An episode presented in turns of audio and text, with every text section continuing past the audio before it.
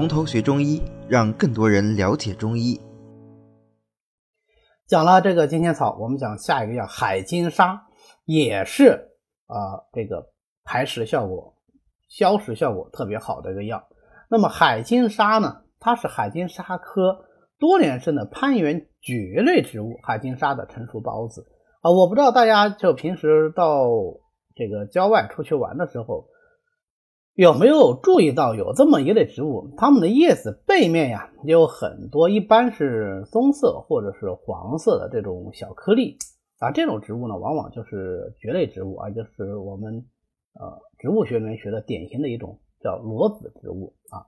那么这个孢子是它们繁殖用的种子啊。那么这个孢子呢就非常非常多，非常非常小啊，在它这个呃叶面的这个背后，呃，怎么采摘呢？秋季的时候。啊，孢子虽然成熟，但还没有完全脱落的时候，赶紧把这个藤叶给它采割下来，晒干，晒干以后把它背背面这个孢子给它打下来，啊，藤叶都去掉，不要了啊，生用就可以了。那为什么叫海金沙呢？就是因为它那个孢子小小的，像一颗一颗的沙子一样啊，也非常的这个华丽，嗯，装在那个玻璃杯子里面可以当艺术品，这颜颜色特别好看啊，然后大小也很均匀，一颗一颗的。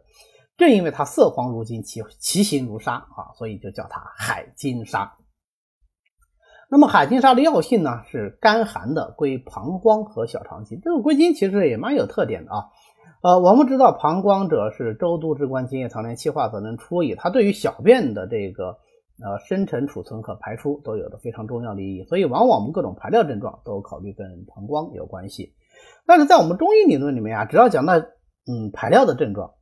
我们除了想到要膀胱以外，还要想到其他的几个脏腑，那就是小肠、三焦和肾啊。那么，尤其是以淋漓涩痛为主的症状的时候啊，我们首先想到的应该是膀胱和小肠经啊。恰好海金沙就如膀胱和小肠经，其性又干寒，所以我们推测它利水通淋的效果应该是蛮好的啊。所以它就能够用来治疗各式各样的淋症啊。那当然，它稍微偏寒一点呢。就清热通淋的效果会更好一些啊，可以配上其他的一些清热通淋的药一起用啊，滑石啊、石韦啊、车前子都可以。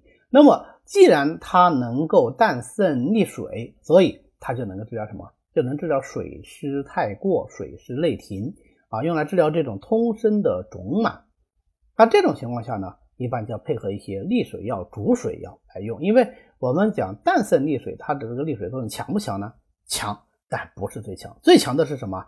最强的是攻逐水饮药，比如说啊牵牛啊啊甘穗呀啊等等这样的一些药。那么海金沙配上牵牛子、甘穗这样的一些逐水药，就可以用来治疗脾湿太过啊引起的终身肿满。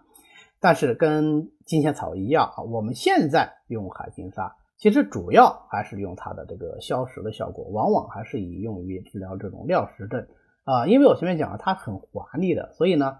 呃，它也可以用来治疗各种淋症啊，都在用啊。真的用来治疗皮湿肿满呢，相对来说是比较少一些啊。我们知道有这个功效就可以了。所以它的功效很单纯啊，就是利水通淋。那么因为它很小很小啊，那么煎完以后它都飘到水面上，如果不包煎的话，喝的时候就特别痛苦啊。所以海金沙是需要包煎的。我们要包煎的药物是各有特色啊，有的是像海金沙这样，它喜欢飘在上面，颗粒很小啊，需要包煎；有的是像车前子这样，它会影响其他药物的溶出，需要包煎；有的是像枇杷叶那样，它背后有很多软毛，这个软毛呢啊，如果你不包起来啊，它就会刺激人的咽喉，啊，喝起来呢就不舒服啊。像什么枇杷叶呀、啊辛夷呀啊，都是这一类药。那有的完全就是粉末。你不包的话，那就最后煮成泥巴了啊，那也得包起来啊。你比方说像这个滑石、滑石粉啊，块滑石还好啊，滑石粉那你也得包起来啊。所以各式各样的原因都要包煎。那么海金沙呢，就是因为它太小，飘在上面，所以要包煎。好的，今天呢我们就讲到这里。